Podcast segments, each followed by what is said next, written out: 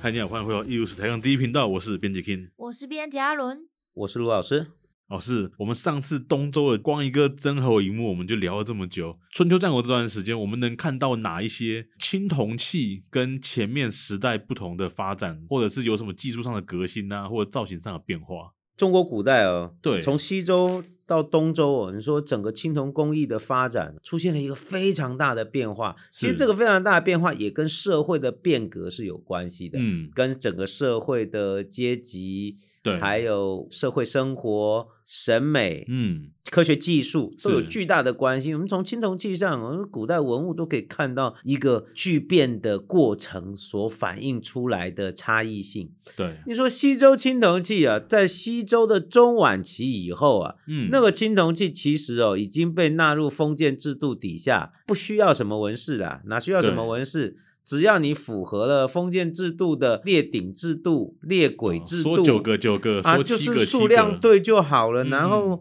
该有的有，那不该有的不准有，它变成的那种功能性是非常强的。很多时候青铜器纹饰也不是重点。纹饰哦它都一样嘛，就那些嗯几何纹饰、啊。重点其实有时候是青铜器里面的那些文字，作为对官方的记录和官方文书被保存下来，它重要的功能是记事嘛。变史料了，对，那重要的功能是社会阶级的象征嘛，所以纹饰哈没有那么重要。嗯，它也就变得比较平素，也就变得比较单纯。所以是这种状况哦，在春秋早期阶段，其实大家都还是年轻的时候，都还是西周的人嗯嘛，所以那个脑袋还是西周的脑袋。所以在春秋前期阶段没有什么变化，可是到了春秋中期以后，新成长出来的当对时的人哦，都已经是新的脑袋对了。那种旧的、过时的那种西周的旧传统哦，很多人是不信那一套了，社会上也不流行了。嗯，我们就开始发现有大改变，哦，所以在光东周内部就有很大的变化，对，大概大概在春秋中期的时候是就开始挖出来青铜器长得都不一样了。有哪哦些方式的变化？啊就是我们看到青铜器上开始出现非常繁密的装饰哦哦，非常这个，比如说它一个龙纹、一个嗯攀螭纹、一个嗯兽形的纹饰，它会不断的描写，不断的描写，搞得整个青铜器上密密麻麻。有点像我们真后一幕看到那样子吗。对它的装饰呢，而且不只是立体感增加，是然后视觉效果变得非常的震撼，也会用各种各样新的技术来去装饰它的青铜器。对嗯，哎，你知道是什么意思吗？什么就意思是这些人已经是新兴贵族了，新兴贵族，嗯就是原先的礼法制度对他来说是个哦屁呀、完全不想管什么列顶列轨了。，对他要的其实是什么？炫富，对，炫富。他要的是什么？呈现自己的审美的眼光，嗯然后嗯去呈现自己的一种欣赏的那种趣味。对他要东西很好看，他要东西是能够被他欣赏，所以想出各式各样的方法来呈现这些青铜器。对所以你可以想想看，如果说西周中晚期的青铜器是黑白的，嗯对，那春秋中期以后的青铜器就是彩色的对咯对对对哦，对就是黑白变彩一色定的时要候，。弄得很绚丽哦，那就很不得了了。那种绚丽是，如果用技术的眼光来对看，你都可以看到一个非常巨大的科学工艺的一个进步。是哦，比如说，我们讲几个典型的案例，嗯，对，镶嵌技术。是镶嵌在青铜器上面吗，没错，原来青铜器就青铜器嘛，对你就同席合金，你铸造就铸造嘛，对不对？商人也铸造，西周也铸造，就是这样弄嘛。到了春秋中期以后的人哦，东周以后的人就觉得你这样有没有太无聊了？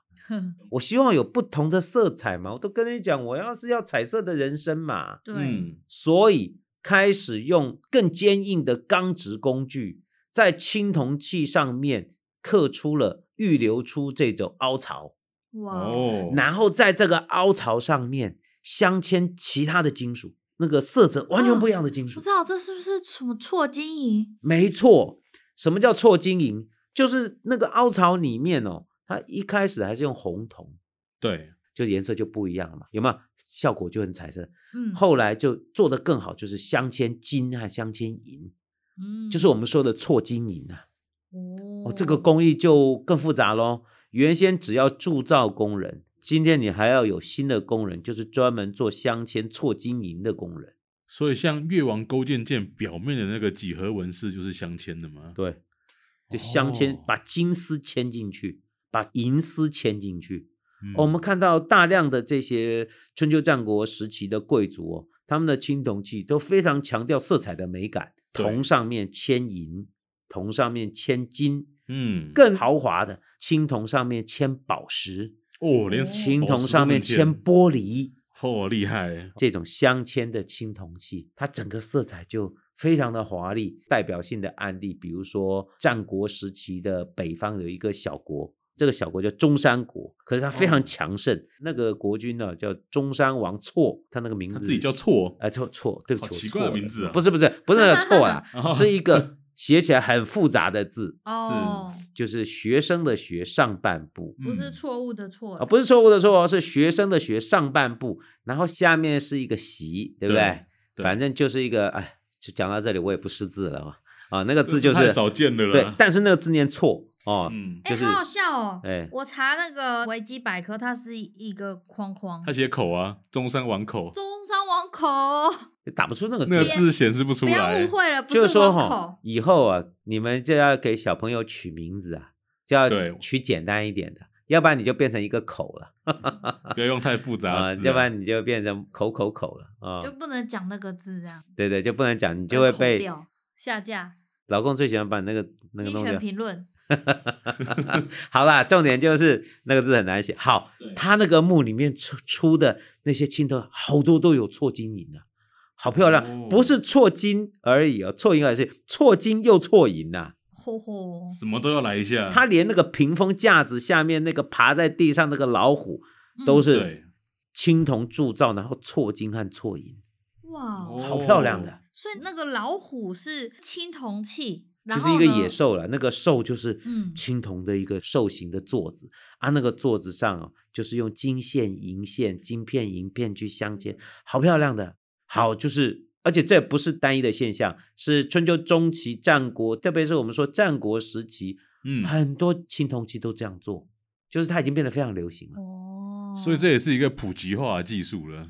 哦、应该是在贵族里面有一个比较进步而繁复的工艺在流嗯行，当然它不能哦普及啦。它对不啦能普及，不是那个到老百老百阿姓不狗会跟啊，老百姓阿不猫行是啊没有资 格用的，阿好不好狗又阿猫又出来，阿狗跟阿猫真没有办法。啊所以老师，像我看这个错金银的这个神兽啊，它身上的纹饰还是以这种像青铜器上面的那种漩涡型的纹、回字形的纹，然后雷纹这种的为主。所以你看有没有？哎、嗯不是随便乱镶嵌，人家是设计过的啊，对，有没有？你看分布在这不个同区块嗯形态上面，应该要怎么样做细节的装饰？是片状的，还是线状的，还是各种不同的几何造型？算好以后，再把它凿上去，把缝凿好以后，把金属镶嵌上去。嗯，哦，非常复杂，这是第一种。还有哦，后面还有更狠的，哦，更狠的。再来另外一种就叫失蜡法。我们上次稍微提到过，，嗯对，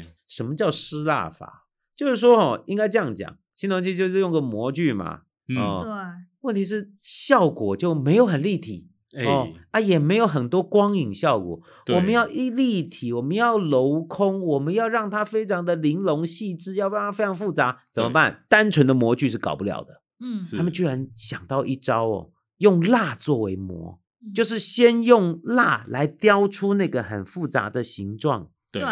然后再拿泥浆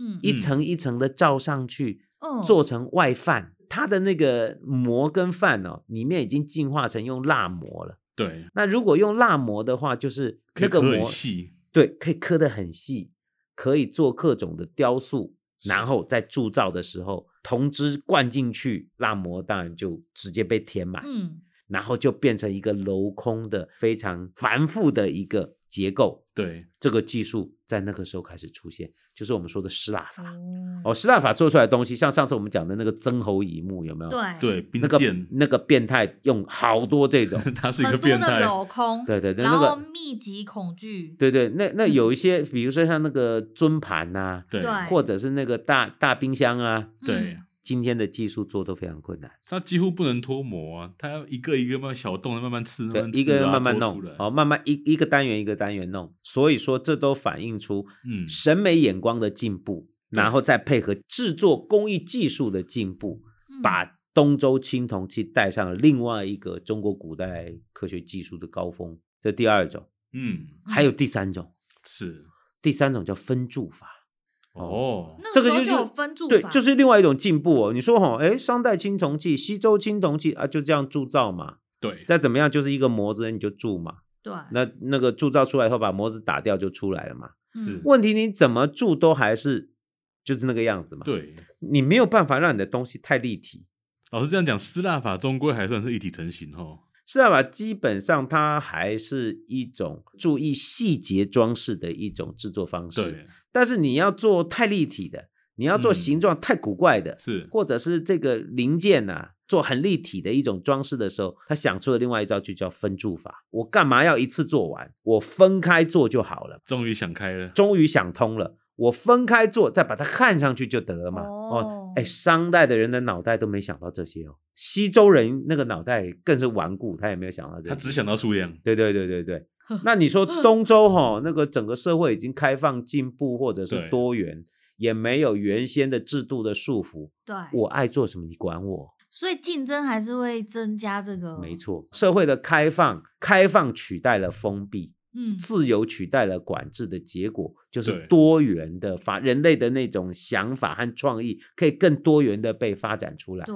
所以他就想到，我干嘛要在一个模子做到死？我分开做，我都设计好，再把零件加上去。你仔细看那个曾侯乙墓，我们刚才讲的这些非常复杂的青铜器，对它很多是另外做好以后再焊上去的。看上去哦就是我这个单元做好以后，我顶多就是在焊接嘛，在涂上焊料把它焊上对去。哇哦，所以希腊跟分柱没有冲突，对，所以我比如说我这个青铜器上我有六个角，对，啊，我不会分开把这个角弄好以后再焊上去就好了。我干嘛要一体成型？我疯了啊、所以这时候又增加了一个工作了，又有一个职位出来了，就是焊接师傅。对啊对说对得对好对对，哎，这这个就是技术的分化啊、所以你说曾侯乙墓看到，而且不止这个墓，中山王错墓还有出一个方壶，然后那个壶上面呢还有那个雕塑的小龙。我说是小，但是其实是大龙了。它那个几乎是只有爪子是附着在这个壶上面，然后其他部位都是跟壶是分开的。，对你说，如果这一体铸造，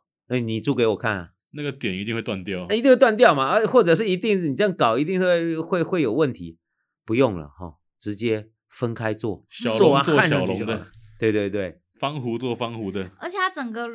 形体就是那种流线型，就是 S 型很多的，所以看起来整个湖啊，就有一种该说它是霸气吗？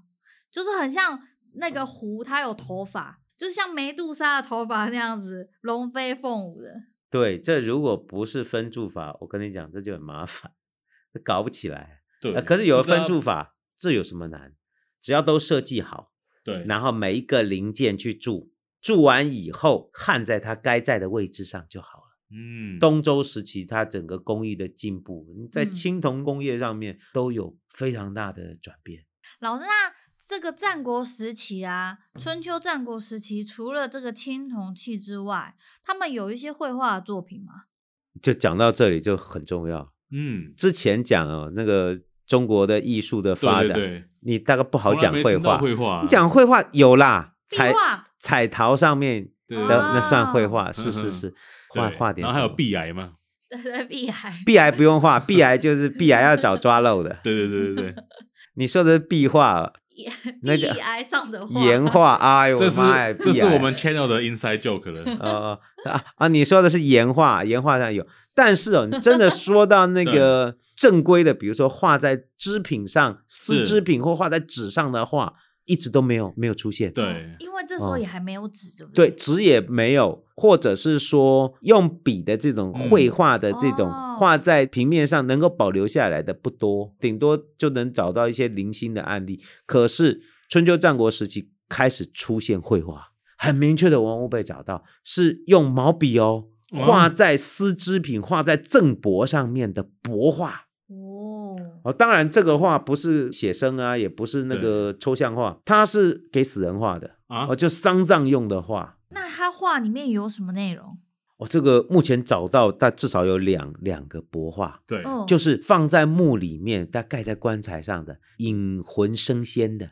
哦呃，，就是哦引导死人升仙。对古代人他那个就是两个死神的意思。对对，他古代人他他 那个精神不灭的那个，他他会与认神为同死行后对他的灵魂还是要去另外一个世界，嗯所以要有一个引导的动作，是嗯就是这个东西。引路人呢、找到两件哦，嗯啊，里面一个男的，一个女的，啊，那个帛画很清楚哦，对，两个都在湖南长沙被找到，而且我们仔细看他那个画工，哎，画的非常好，哎，对，一个女性身上她穿的衣服哦，她是侧面的哦，侧面一个女性，然后她的头顶上有一个缝，缝旁边有一个龙。或者是一哦对只壁虎，还是一不好只蛇说壁虎啊，或者看不出是来四脚蛇，画工太差，变得哎，画的很不错哎，那个哦女性画得的不错五官，然后她身上的那个深衣啊，衣对服卷的袖子，然后到脚衣服折起来，然后还有一些色块，显嗯现出它有不同的颜色，对是不是嗯？然后那个凤的凤鸟从嘴巴，然后。羽毛到尾羽这样卷曲，然后它们都好像是往画面的左边在走，有没对有？哎，要往左上方飞过去。旁边那只四脚蛇，你也不知道它在干嘛，它就趴在那边。搞不好我们要叫他龙比较那个尊重一点。好，啊龙龙龙龙龙龙，就是那个凤鸟和龙龙啊，两个就哎、这个画的其实不错，你仔细画看得那个很线好条，真就是哎的你那个毛笔啊。对用笔的那个技术哦，因为其嗯实已经是有很一成定的熟了成熟的、对熟练的一个表现的能力。然后他衣服上还有色块，头发也做了一个黑色，用墨色来表现这些。然后还有一个奇怪的发型，对，那个头发包起来有没有？嗯，哦，这件已经很近，这这件应该是在长沙东郊的陈家山一个楚楚国的墓里面找到。哦，楚国墓，嗯哦，这南方这都楚墓。另外一个在长沙子弹库找到的帛画对就更有趣了，是一个男的。是哦，那墓主是个男性，也是侧面，哎，也是侧面，而且他那个衣服画的那个皱褶啊，衣服的那个折线就更细致，而且他是骑在一个龙上面，哦，然后往左对边走。也是往左上面，也是往左前侧进，，然后他可能比较怕晒太阳对对哦对，，而且还打了一个伞。浮在空中的伞，他这个龙舟呢，后面还站了一只鸟，哦，对对，你仔细看，，有一只鸟。然后回首看着那个男生，，对，我告诉你，这一定都有意思，只是我们不知道。，对，他不会这样乱画，他一定有个想法。而且这个龙下面还有一只鱼，哎， 嘿，哦还有一只鱼到底游为过什么会有去，一只鱼，这什么意思？这什年么意年思？有余，而且那个鱼胖嘟嘟的，哦，对肥肥的这样，嗯，然后也没什么表情，就嗯对，当然鱼是没有表情的，看不懂哎，看不懂哎，老师，这鱼是不是跟我们之前讲过的彩池里面就是彩陶盘啦。呃，对， 彩陶里面的盘盘心中间有那个双鱼有关啊。我不知道，呃，我只能说这看到好什么难说什么，这个很难去比附。对，就是说，呃，哦隔了三千年，不要说我们跟他们隔了又隔了两千五百年，对，那你说这个大哥啊、呃这个嗯大祁哥隆的的大哥跟那个彩陶的那个陶对陶盆的那个史前人，他们也隔了嗯三千五吧，所以也没有电话打去问，所以我也不知道，嗯、我只能说画这个绝对不是乱画，对，这是不是剑啊？可能握了个剑，对你仔细看手边好像手按着一个你剑说。吴王夫嗯差哎剑、而没且有你乱说讲的这个画的线条有没有很细？这比比刚才那个更细。对啊，嗯，哦，这个细比节很刚多才那个细节，它的那个用笔的那个线条，你仔细看龙的质感跟衣服的质感不一样，有没有？而不且一它样们线条都非常圆润滑对顺。他那个运笔，这这这个师傅很厉害啊！而且这个画完整到什么地步？他连挂那个画上面的那个秤杆跟那啊个都还绳在子哦都在，好猛哦，有没有？这个就是出保存得很出好哦殡的时候那个招魂的那个招它是魂幡幡，对不对？哎，招魂的那个帛啊，就是出殡完去山上呃，俩个逮啊，下了棺材以后，这个大概就盖上去。像这样子的话出现，能不能我们脑洞开一下，就回应到这个历史故事，蒙恬发明毛笔，就 是说，毛笔的被使嗯用，可能蒙恬发明毛笔是一个对，传说一个故事历，不是是一个历史的断 点。对，就蒙恬以前毛笔有没有开始大规模应用？有哦已经开始了。嗯，你从这些画上看，他不是天才，但是他是第一个申请专利的人，没错，呃，第一个有人把它拿出来谈的人吧，就是第一个被记载在史册上的一个一个断点。那但是这个物质文化的发展，看来已经你看在长沙地区很成熟啊。你说这嗯对个师傅是自己发明的吗？绝对不是，那绝对有个工匠系统在后面，绝对是跟那个整个丧葬的那个，比如说礼仪公司啊，礼仪公司对对，礼仪公司啊，或者是丧葬事务办理的股份有限公司，对嗯对对，他们对的有一些从业人员，对不对？都有特定的师傅。哦，所以说，你说这样的绘画技术也让我们看到，公元前五百年的绘画技术已经很厉害了。哦，你说啊，我们现在讲到这个帛画，对，那其实哦，在早期哦，帛画开始出现之前，绘画可以画在什么上面？必然壁癌，又是壁癌，我这一直听到壁癌。我好们，只要有绘画还就有了一解种媒材的这个物件哦，上面是需要用绘画的那个概念，就是嗯漆器。那你给你们猜，最早的中国的漆器在什么时候那就是西周，啊？那换你战国，啊，这样我告诉你们，不对，都不对。最早新石器时代就有。啊哇，怎么可能？目前从考古资料来看哦，河姆渡文化就有找到木头胎上面嗯是是修漆的碗。真的哦还是假西的碗？哎，老师，我们录这么多期，你都没跟我们讲哎，所以说，中国古代漆器的发展是有非常悠久的历史的。是哦，从新石器时代，它那个漆哦，漆是什么东西？漆是漆树，对，就是漆树的树脂，就是那个嗯漆。把那个树脂取下来以后，再调上颜色，就变成了色漆。对，啊哦，那这种漆涂在器物的表面呢、啊，嗯，就就会形成一个保护膜，形成一个保护膜，而且是非常美观，呃，具有一定的色彩的一个保护的物质。在非常古老的新石器时代就有这种技术，那哦个史前人就知道用漆来作为一种木头器物上面，甚至是陶器上的一个施彩的一陶个、器上也有一个覆盖的物质。老师，像这种有机材质，我们是怎么，就是它有办法保存哎，下说得来好啊！尽管如是此，保存的比较完整的东西真的不多。哦，你说新石器时代找到有案例，但是多不多？不多啊，不多，嗯真的不多。那那你说商代有没有漆器？有啊，怎么会商没有？代也有啊，商代也有漆器，而且可能它还不少。只是说三四千年下来，能够真的保存下来的就不多了。嗯基本上商代遗址挖出来，没有挖到整件的，嗯，都是残碎的碎块。嗯，那个漆器早就烂掉了，变成一些漆器的片段粘在那个土上面。嗯哦考古学家看到那个土，确定有漆器，就连胎都不见了，但是胎也不见了，木头 烂掉了，啊，漆就变成一个薄膜，就就贴在那个土上。嗯啊，你把土拿回家好了，那就这样而已。漆器化石，呃哎，这样看漆器保护力很好哎，胎都不见了，对漆还哎留着，胎都不能，木胎都烂了都。颜料是不是还在？对，所以说我目前找到那个商代的，都只剩下一些碎片被附着在土上面，确定是有漆器，但是是不确定造型了。那到了西周的时候哦，就有找到比较明确的案例，那个有找到被打扁的漆器，被压扁的漆器。这个比商代听起来好一点呃，，商代是只剩下片段的，西周有找到被压扁的、被压碎、被压扁，考古学家把它复原起来是啊，，复原起来，哎呦，就是个青铜器的造型，哦但是做成漆器。这什么东西都要仿金桶哎，呃，而且呃，我们看到西周的漆器的那个制作技术已经很不错了，他们会在漆器上镶嵌蚌壳，就是贝壳磨哦的一些、像那个我们说的螺钿一样就，像我们现在制造哦哦日本漆器那种感觉，就是它上面有一些贝壳镶嵌的装饰。嗯，嗯，哦，所以说，其实这样讲起来啊，西周时期漆工艺的发展就已经蛮成熟的了。是只是说，真的找到比较明确而数量大的案例，要到东周时期。嗯，哦哦，那保存的比较好的漆器就相继被找到。我们刚才讲的曾侯乙墓就是非常典型的案例。你去看那个曾侯乙墓，你去查那个曾侯嗯乙墓那个大的那个木棺呐、对哎，那个上面是用红色的漆做底，然后用黑色的漆来去，他画了很多纹饰，哎，有很 多用漆画出来的东西是看不懂的。对，老师在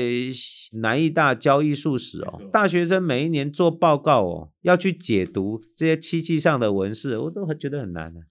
那个画的金价刚刚贵嘞。哦，嗯就真的跟鬼一样，那个是死无对证。你仔细看那些画的东周南方人这些想法，画那个大耳朵的人，对，哦，长角的人，然后拿着武器，可不能知道跟是丧鸽葬有还的是跟毛鸟一样的人身的鸟，还是什么各式各样非常稀奇古怪的一些造型。对有有一些表情很霸气耶、它很像马的脸，那个长长，然后呢有那个奎龙的那个边边角角的耳朵。对，然后还有三根胡须，然后呢，它还有一个凤眼，就是而且那种它中国凤眼，他拿的那个武器都是双层戈哦，对不是一个戈，它是两个戈并排的，哦这什么意思啊？觉得这样杀伤力比较强啊。他是要守卫死者吗？哦，还是要驱走这个恶灵？我们都不知道啊。我觉得他们自己就是恶灵欸，他们自己就是恶灵了，对对对。嗯呃，所以说像这些哈、透过了在对用漆来作画的图案，对哦，让我们看到了，那漆器其实在东周时期已经发展嗯的很好了。嗯，我们上次讲到曾侯乙墓哦，它那对个漆器木胎的漆器包含了各种乐器，乐器上也做装饰，哎，对各种家具，是木胎的家家具家具上也用漆器做装饰。嗯哦，还有那个又又讲了很诡异的东西啊，那个嗯南方楚墓好多，用木胎的漆器做什么？做镇墓兽，哦，这时候就有了，有有很恐怖的，两个大眼睛，然后舌头垂下来，长一个好大好大的一对角啊，一个墓就放一个，就放在墓里，就吓唬你。这也是漆器的，呃漆漆的，上面是用漆来来画彩。哦，有的就做的很可爱哦，做一只嗯大脚的一只梅花鹿、趴在那边，嗯，那个都是用漆画的，画的很漂亮哎。哦，那个身上那个哎花啊、一点一点的，那个那个鹿好可爱的，所以也有吓死你的哦，那种吐舌头的，嗯，哦，也有两个头的，各式各样的都有。所以漆器的那个使用的工艺的成熟，还有多元的运用哦，早在东周时期就已经发展的非常好。哦，这些真魔兽长这样，真的没有办法解读哎。呃，就对，鹿这角，哦啊，对，它就有鹿角然啊，后吐了大舌头，对对不对？哎，对对对，舌头很大它，都在南方楚墓好多啊，诶，这跟七爷七爷的原型啊，啊，是是是是是，大家可以自己就是去找一下。这些都一定跟特定的宗教信仰和丧对葬对习一定俗有有关关，只是我们现在找到文献资料能够链接比较明确的认识的，并不是那么多，因为毕竟东周已经离我们有两千五百年之久。对，嗯，哦说到这个东西，老师跟西周真的差很多哎。我们在西周以前看到的东西，好像种类就那些，要不就陶，要不就青铜。在东周以后的世界，中国好像科技发展用飞的一样前进，所有东西都往一个更多元、更多方向的面向前进。所以未来到了汉代以后，我们可能会有更多更多不同类型的物质文化可以看到，对不对？嗯，对，那我们就期待之后的节目再继续跟大家介绍不同类型的物质。一如史台上第一频道的分享，今天在这边告一个段落，我们就下礼拜再见喽。大家拜拜。拜拜。